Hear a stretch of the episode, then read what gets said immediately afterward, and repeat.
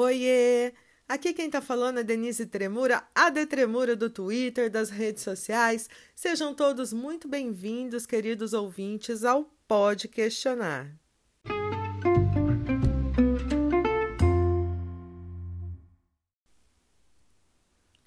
Hoje eu gostaria de compartilhar com vocês da emoção que é receber a primeira dose da vacina contra a Covid-19. Eu tenho 44 anos, sou nascida em 1977 e eu sou obesa, né? Então eu me enquadro na categoria comorbidades acima de 40 anos que liberou aqui no estado de São Paulo, onde eu moro. Então fui eu toda feliz, né? Fiquei sabendo uma com uma semana de antecedência. Aqui na minha cidade, a prefeitura disponibilizou um atestado online para a gente imprimir e levar para o médico preencher. Eu fiquei sabendo na quinta-feira que a vacinação seria na próxima sexta. Eu não tinha esse atestado impresso ainda, porque eu, para variar, deixo tudo para a última hora, porque eu sou dessas. Eu não sou aquela pessoa que vai resolvendo tudo rápido. Eu vou deixando, eu vou deixando, eu vou deixando, na hora que não tem mais jeito, eu corro atrás, entendeu? E resolvo. E eu não, não conseguia, não estava conseguindo marcar horário com o meu cardiologista. Acho que muita gente, né, é, na minha faixa etária, que trata de pressão alta e, e cardiopatias, estava é, procurando atestado, aí eu, eu marquei com uma clínica geral, que já foi minha acupunturista uns anos atrás, porque a minha comorbidade de obesidade, é, qualquer médico, na verdade, poderia testar. E aí eu marquei um, uma consulta com ela, pedi né, a urgência, expliquei para a secretária que eu precisava de uma certa urgência, porque era para vacinar e já ia começar a vacinação. Ela me encaixou, a médica preencheu o atestado, ela me pesou, me mediu, ela viu que eu estava dentro da, da obesidade severa, que, que é considerado comorbidade para Covid. Aliás, uma das comorbidades mais graves a pessoa obesa tem muita chance de se infectar, é, desenvolver a doença e evoluir para um, um quadro grave. É por isso que certas comorbidades estão aí na lista de preferências é, na hora da vacinação. Aí é, eu consegui marcar horário para segunda-feira, a vacinação seria na sexta. Na quarta-feira, eu fiquei sabendo que foi antecipado um dia para quinta. E falei, nossa, e foi aquela emoção, né? Porque eu, eu tava muito ansiosa já, já tava assim. E aí fui lá, linda, eu e minha mãe. É, minha mãe entrou para filmar, né, para gravar o momento. Foi a AstraZeneca que eu tomei. E foi, foi tranquilo, cheguei, pediram um atestado, apesar da minha comorbidade ser visível. tipo, você olha para mim e você fala, nossa, é gorda, né? É obesa. Você não vai falar, ó, oh, que magra que ela é. Você vai falar, ó, oh, que gorda que ela é, entendeu? Mas mesmo assim, eles pedem o atestado, eles retêm o atestado lá. Afinal, se uma pessoa precisa apresentar, todas precisam também, acho correto. E aí tive que voltar no carro para buscar, toda ansiosa, atrapalhada, esquecendo os documentos no carro, o atestado, enfim. E aí na hora foi tranquilo, eu já tinha feito o cadastro pela internet, mas eles preencheram lá meu nome, endereço, não exigiram um comprovante de residência. É, eu acho que isso tem a ver com um compromisso do João Dória lá no começo, quando ele foi o primeiro a fechar contrato com vacina e providenciar vacina. Ele declarou que qualquer cidadão brasileiro em solo paulista seria vacinado. Então, eu acredito que por isso eles não estão exigindo comprovante de residência. Então, quer dizer, se a pessoa for de outro estado, de outra cidade, ela pode vacinar. Né? Mas a vacinação no Brasil, pelo que eu percebi, está seguindo assim mais ou menos uma é, a mesma cronologia, né? A mesma ordem de prioridades e tal. A, a minha minha faixa etária de comorbidades acima de 40 parece que foi no Rio de Janeiro a semana passada. É, em alguns estados, em Minas, vai ser a semana que vem. Então, é, é pouca diferença. Acho que não, não vale a pena é, viajar para se vacinar em outro estado, porque está sendo uma questão assim de dias, né? Pra, entre um estado e outro, a diferença de vacinação. O lugar que eu escolhi para me vacinar é uma antiga fábrica da Swift aqui em São José do Rio Preto. E é bem aberto, bem arejado, que eu presto atenção em todas essas coisas. Eu acompanho muitos é, canais de cientistas, né, que, que falam com a população e tal, o Átila, o Olá Ciência, e eles já concordam que, na verdade, essa, é, essa cultura da higienização, álcool em gel e tal, não é assim muito eficaz contra a Covid, porque não há muito caso de contágio por superfície. A pessoa está com a mão contaminada, vai lá, pegou no, na maçaneta, a gente foi lá, pegou e tal. É, que o que transmite mesmo o coronavírus é o ar, é a respiração. São os aerossóis, são as gotículas de saliva que saem de dentro da gente e se espalham pelo ar. Então, em lugares abertos e arejados, a chance de contaminação é menor que em lugares fechados com muitas pessoas respirando o mesmo ar. É, Para você é, ter uma ideia, por exemplo, as gotículas. Às vezes, sabe quando você está conversando com uma pessoa meio que na contraluz e você vê sair umas gotinhas da, da boca dela e tem até um, um, um outro meio desastrado que acaba até cuspindo em você sem querer, acontece. Hoje não mais pelas máscaras, mas a gente já. Ixi, bêbado na balada, então. É aquela coisa, né? E a, é, é aí que está o perigo de contágio do coronavírus. Quanto maior a gotícula de saliva, mais quantidade de vírus vai ter ali. É, só que os aerossóis a gente nem vê, são invisíveis. É como é, quando você vê uma pessoa fumando e soltando a fumaça do cigarro, ela está soltando aerossóis. Só que por causa da, do tabaco, da nicotina, você consegue ver os aerossóis que ela solta. Então, quando você é, tiver em dúvida se está numa situação de risco aí para pegar Covid, imagine que a pessoa que você está conversando está fumando um cigarro. Se você achar que a fumaça do cigarro dela vai te atrapalhar, você vai sentir o cheiro, vai te incomodar, se afasta um pouco que você está muito perto. Porque a respiração dela, ela solta aquela mesma fumaça, só que a gente não vê, porque não tem o tabaco, a nicotina ali para colorir o que sai né, de dentro da pessoa. Então, fui lá nesse lugar aberto, minha mãe foi comigo, fez filminho, eu coloquei no Facebook, coloquei no Instagram, no Twitter, depois eu gravei um, um videozinho com filtro de jacaré do Instagram, é, ainda falando, gente, olha só, vacinei, não aconteceu nada. só pela chacota, só pelo deboche.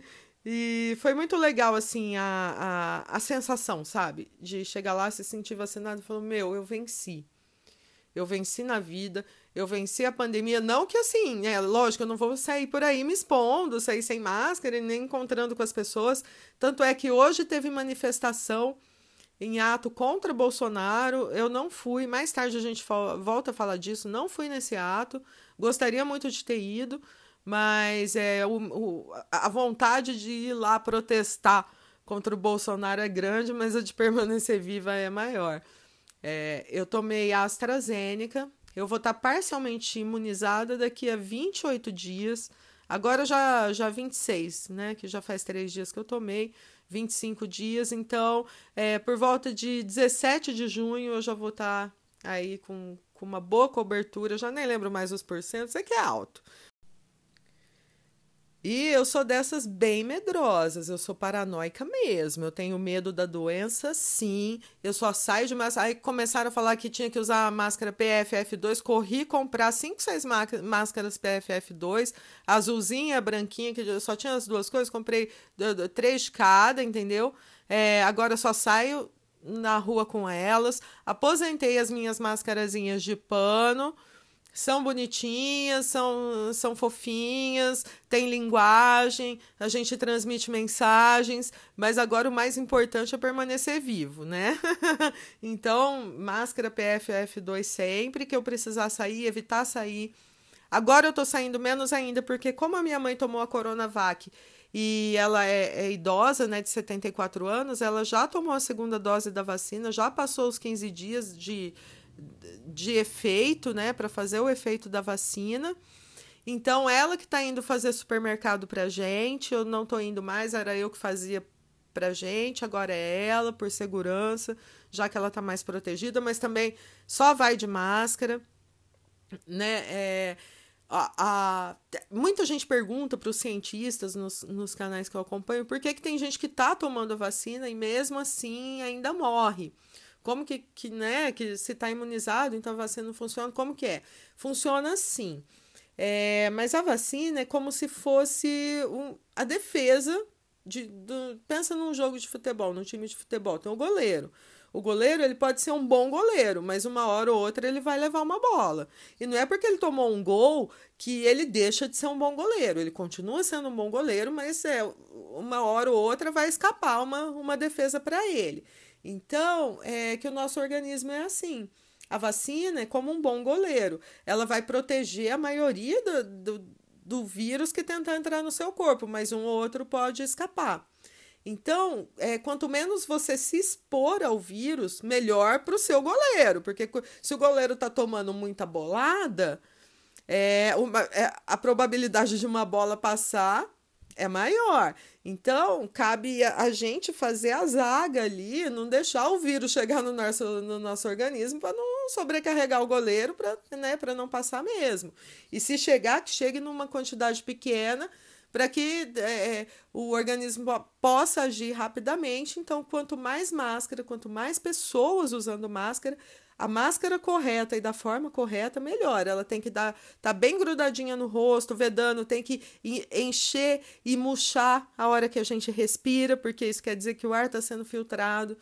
Dá uma olhada no YouTube, em canais verificados, canais de ciência, é, a forma correta de se usar a máscara. A BBC News de Londres também tem muito conteúdo bom, muito conteúdo informativo, então eu recomendo muito. Mas é isso. Eu sou hipocondríaca mesmo, tenho medo de doença mesmo, não gosto de ficar doente, mas tô, tô, sabe, evito de todas as formas. E eu tive a reação.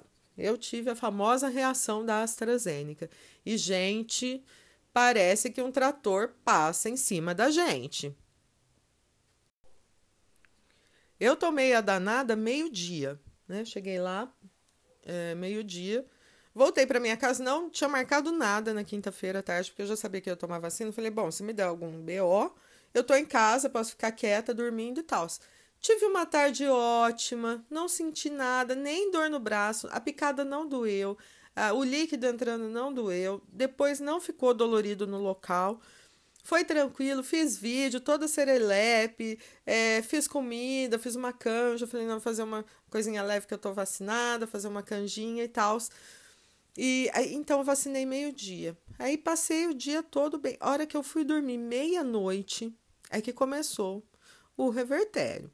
Eu tinha uns calafrios, eu tinha frio, frio eu me cobria, pus moletom, é, cobertor e edredom e, e, assim, a minha cidade não é não é fria, não nem tava muito fria essa noite também, tava uma noite tranquila, devia sei lá, tá uns 22 graus. É um friozinho, para mim é frio, mas não, não é aquele frio de você tá com três cobertores e, e, e tudo encapotado. E aí eu acordava morrendo de frio, e aí me enchia de roupa de cobertor, aí dali a pouco eu acordava suando. Sabe aquele negócio de febre? Não fui ver a temperatura, mas eu tava com a sensação de estar febril e foi a noite inteira bebendo água e levantando para fazer xixi. A noite inteira bebendo água e fazendo xixi. Uma noite péssima. Aí, 9 horas da manhã, eu levantei, fui tirar a temperatura. tava com febre, mas tava baixo, tava tipo 37,5. A minha temperatura normal é 36,5. Tenho medido com bastante frequência, tá sempre isso. 36.5, 36.6, no máximo. E tava 37,5. Então tava com um pouco de febre. E assim, a sensação, não sei se vocês já tiveram dengue, eu já tive dengue. É a sensação da dengue, dor no corpo, corpo moído. Você não tem vontade de levantar, de fazer nada, você só quer ficar deitado. Você não tem forças para levantar, para fazer nada além de ficar deitado. É a sensação da dengue, dor, você não consegue nem olhar para a tela do celular que aquilo te dá, sabe? É, mas é um dia só. É, começou a me dar reação meia-noite. E no outro dia, meio-dia, eu já estava bem. Só que eu dormi também até meio-dia. Ficava nessa, como a noite foi péssima, eu, eu levantei, vi a temperatura, tomei meus remédios da pressão que eu tomo e voltei para a cama e consegui dormir melhor durante a manhã. Mas foi assim, foi uma reação. Hum, é, é passa, é rápido, é um dia, passou, entendeu? Acabou. E aí, o meio da tarde, ainda fiquei meio molenga, meio com sono, mas já não tinha mais febre, não tinha mais a sensação de estar tá febril. Então, na verdade, nem foi um dia, foi 12 horas ruins que eu passei e outras 12 meio que me recuperando. Só que ela começou 12 horas depois da vacina, né? Não é, não foi imediatamente que me deu a reação. Mas olha, nem por isso vou deixar de tomar a segunda dose, muito pelo contrário, vem que vem, porque é, isso é só uma prévia, eu penso, uma prévia do que seria pegar a doença de fato. E, na verdade, se, se você está tendo ali a febre, a reação, é porque seu corpo está reagindo. Seu sistema imunológico está lá, trabalhadeiro, né? Tá firme e forte, pé de boi. Então, o sistema imunológico faça o que for preciso. Eu tive a sorte de, de me organizar, de conseguir me organizar para não ter nada para fazer na, na quinta-feira. Então, foi bem tranquilo para mim. E, e, depois na sexta de manhã também não tinha, não tive compromisso. Tive que trabalhar só na sexta tarde, é, fazer minha coluna para o UOL. Eu sou colunista do UOL, então eu, eu tinha pauta, mas consegui trabalhar tranquilamente. Na sexta, depois do almoço, já estava tudo maravilha. Eu também não tinha marcado nada para sexta, porque até então a minha vacinação estava marcada para sexta e adiantou um dia. Mas foi bom, porque foi, na verdade, foi na sexta que, que eu fiquei ruim. Então, se você for tomar AstraZeneca, aí se programa para não trabalhar no dia seguinte que você tomar vacina, porque você pode precisar desse tempo aí para descansar, né? Para se recuperar da vacinação. Essa foi então a sensação de ser vacinada. Agora vamos falar um pouco dos protestos que agitaram esse final de semana. A esquerda se organizou, se reuniu, se encontrou em várias cidades. Em São Paulo, o movimento foi gigante, todo mundo lá com as suas máscaras. O pessoal estava até distribuindo a, a máscara PFF2 e mantendo o distanciamento e tal, mas foi gigante, foi enorme. Tá rolando muitas fotos na internet de comparação entre a, a, as manifestações pró e contra Bolsonaro, né? E foi muito legal. O ex-presidente Fernando Collor fez uma piada porque, assim, eles começaram a, a, a zoar o movimento de manhã. Só que a maioria das cidades marcou é, o encontro para de noite. Então, foi bem. É, foi bem assim, sabe? Uma surpresa para todo mundo. O pessoal da direita tava lá zicando, falando que não, não ia ter ninguém, e teve uma galera. Aí o ex-presidente Fernando Collor falou: ai, parabéns, pessoal de esquerda, conseguiram manter o distanciamento, 5 quilômetros de distância entre cada um. Só que aí depois o negócio, porque no começo, né, de manhã não tinha ninguém mesmo nos movimentos, só que aí o negócio ficou gigante.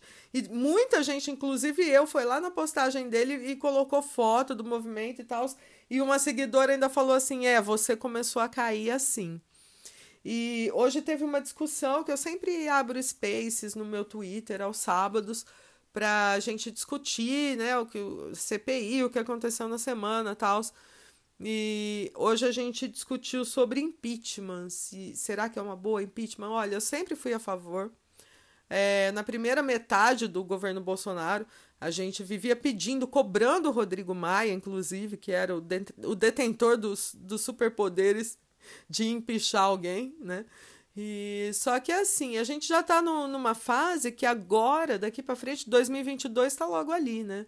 Será que vale a pena esse, mais esse desgaste para a democracia?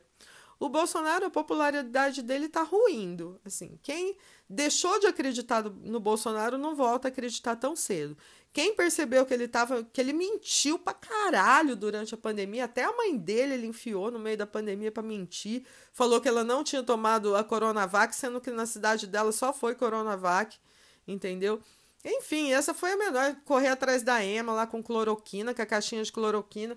O, o Bolsonaro pintou o caneco. Veio com essa farsa dessa cloroquina, dessa ivermectina.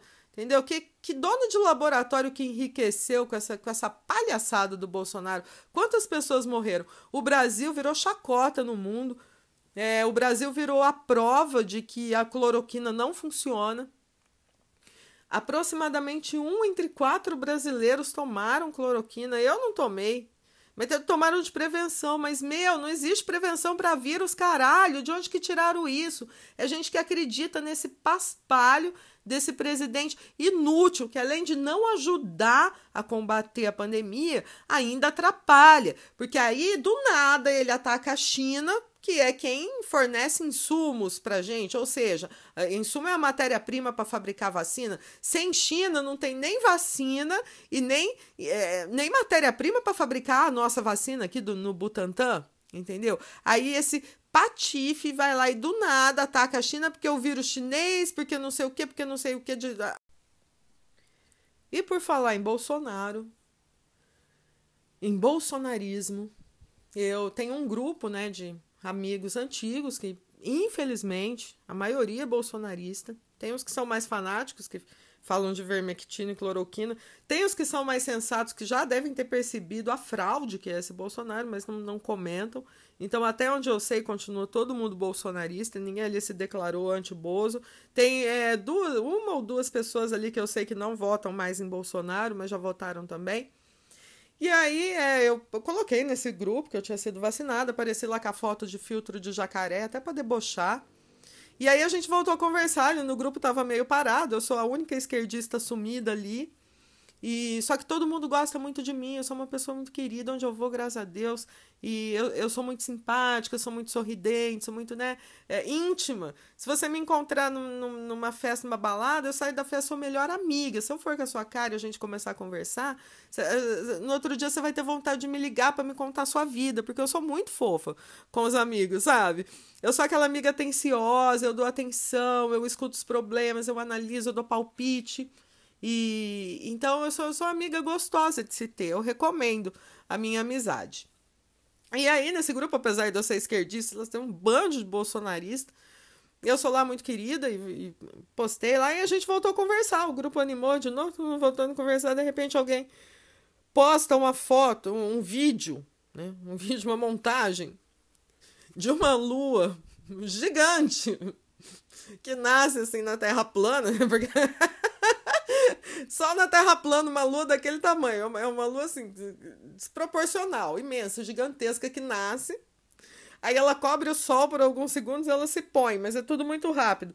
Aí a legenda dizia: é, no, na fronteira entre Rússia e Canadá, é, é possível ver esse fenômeno, a lua nasce e, e, cobre o sol por alguns segundos e depois se põe. Eu, eu, não, eu não tive coragem, porque eu fiquei, com, eu fiquei com dó da minha amiga que postou o vídeo, mas a minha vontade era falar que fronteira entre Rússia e Canadá. Mas como? Se o Canadá tá na América e a Rússia tá lá na, na, na Europa, Eurásia. Aí eu falei, meu, nem só, só se a Terra fosse plana seria possível uma lua daquele tamanho e se ali, nascendo ali no cantinho. Nos polos da Terra tem é, meses que fica de noite, que não tem sol, que o sol nasce e se põe lá no cantinho, né? Mas isso é um fenômeno conhecido, estudado, explicado justamente pela Terra ser redonda. Agora, esse da Lua, primeiro que se a Lua chegasse tão perto da Terra pra gente ver ela daquele tamanho, ela puxaria toda a água do, dos oceanos, a Terra vazaria para o espaço. E a gente, a gente ficaria na seca, acabaria, a Terra acabaria, ela acabaria com a, a força da gravidade da Lua, acabaria com todos nós. Se a Lua chegar tão perto da gente daquele jeito, você corre, mas você corre, você não vai ter nem para onde correr entendeu? Então é, é, é, humanamente, fisicamente, matematicamente impossível de qualquer canto de uma terra redonda ver a lua daquele tamanho sem que a água do oceano tivesse vazado inteira, né? Aí eu fiquei, meu, eu fiquei assim, meu, bolsonarista, cara, eles acreditam em qualquer porra, eles acreditam em qualquer caralho. Pode falar palavrão no podcast, né? Vocês não, por favor, não me denunciem. Respeitem que eu sou vacinada, maior de idade, graças a Deus vacinada, bem maior de idade e recentemente vacinada.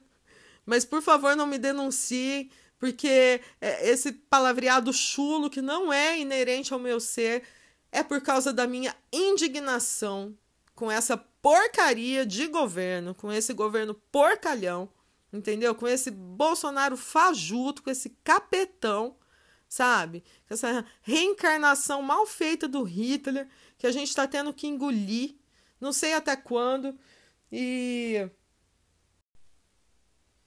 Enfim, a gente já nem sabe mais se o impeachment é uma boa ou se é melhor ir, ir, ir toriano o Bolsonaro, igual o Supremo e, e o Congresso está fazendo, não deixando ele fazer muita cagada.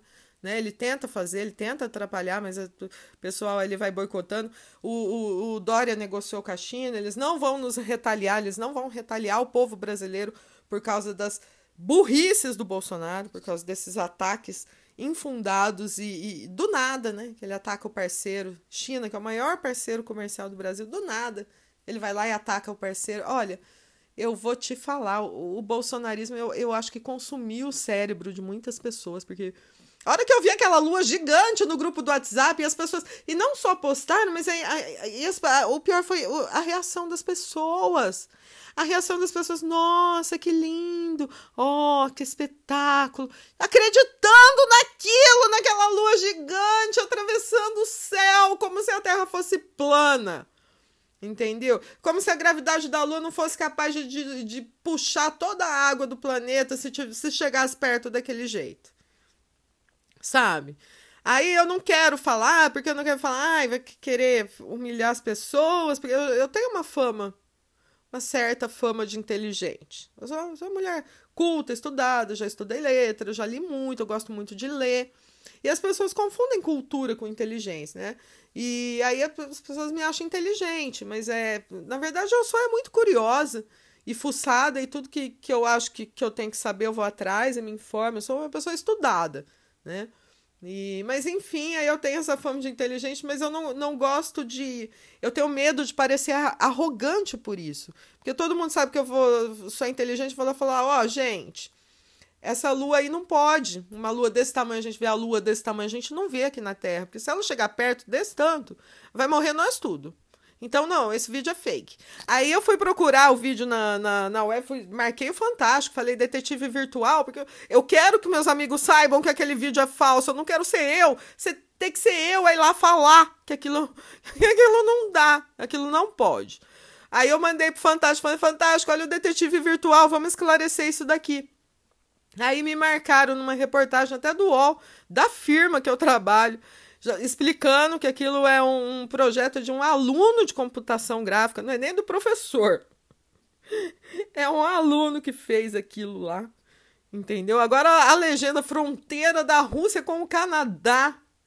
Eu fiquei assim apavorada com o nível que tá o bolsonarismo. Nem sei também se, se aquilo caísse num grupo de esquerda, se, se o pessoal também não ia entendeu? Ter aquela reação de falar, ó, oh, eu sei que no grupo da, da, do, da direita que eu tô, no grupo bolsonarista que eu pertenço, que na verdade eu não tô lá por política, a gente nem fala de política porque eles me respeitam, eu respeito eles.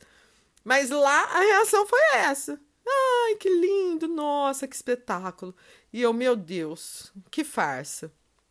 Então, sabe, gente, fica a dica aí também, não saia espalhando por aí uma coisa que você não tem certeza se é real, se é verdade, se, é, se é, entendeu? Se é minimamente verossímil, porque aquele vídeo não é. Aquela, aquela lua gigante passando ali no céu, encobrindo o sol pequenininho e a lua gigante, o sol pequenininho e a lua gigante. Eu, eu falei, ah, não. Né? Galileu Galilei, perdoai. Mas enfim, é isso, gente. Muito obrigada pela presença, pela atenção, por estarem aqui até agora. Sabe que é muito difícil conseguir ouvinte para podcast. As pessoas não param para ouvir um podcast. Elas não, não, têm essa, não têm esse hábito também, né? Eu tenho 30 ouvintes que são muito queridos para mim, muito fofos, muito especiais, mas eu conto com vocês para conseguir mais 30 pelo menos. Então, quando a gente chegar em 60 ouvintes, eu vou fazer um, um, episódio extra falando sobre as evidências científicas da reencarnação. Eu sei que vocês gostam desses temas sobrenaturais e eu também, eu adoro. Então eu tenho 30 ouvintes. Quando chegar em 60, eu vou fazer esse episódio, beleza? Divulguem nas suas redes sociais, comentem do Pode Questionar com pessoas que vocês sabem que gostam de podcast. Venham sempre me prestigiar. É uma honra para mim ter a companhia de vocês aqui. Muito obrigada, queridos ouvintes. Voltem sempre. Até o próximo episódio. Beijão para vocês.